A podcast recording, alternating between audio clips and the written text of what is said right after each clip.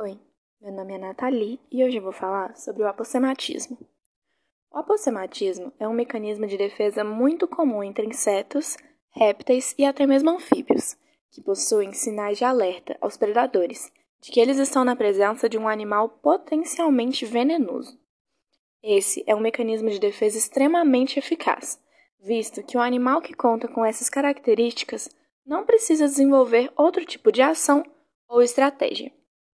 O apossematismo apresenta-se geralmente de maneira visual, por meio da coloração brilhante dos animais. No entanto, também pode se manifestar através da emissão de sons, como no caso do chacoalho das cascavéis. Normalmente, os animais mais brilhantes são aqueles que possuem glândulas venenosas mais letais.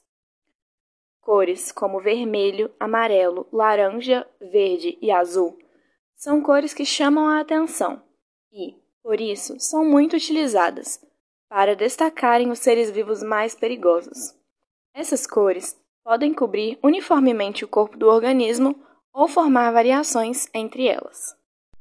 Evolutivamente, os seres predadores passam a identificar e evitar os organismos de cores apossemáticas, que podem causar grandes prejuízos a quem os consumir. As espécies de apossematismo mais comuns e conhecidas são as vespas e abelhas. Elas apresentam um padrão de anéis de cores amarelas e pretas, claramente visíveis. As rãs dardo venenoso são outro exemplo. Advertem que são venenosas através da sua coloração marcante e brilhante.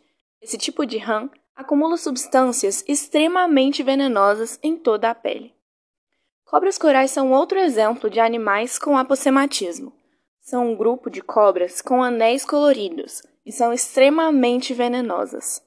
As mais conhecidas são aquelas que possuem a seguinte ordem de anéis: vermelho, preto e branco.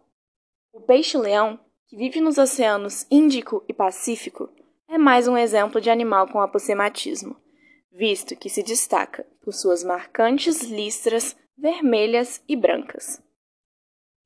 Uma curiosidade interessante é que alguns animais, até mesmo, usam o mimetismo, já explicado anteriormente, para se passarem por animais apossemáticos e evitarem predadores, como é o caso da cobra coral falsa, que possui o padrão de cores diferente como única característica visível de diferença entre ela e a verdadeira.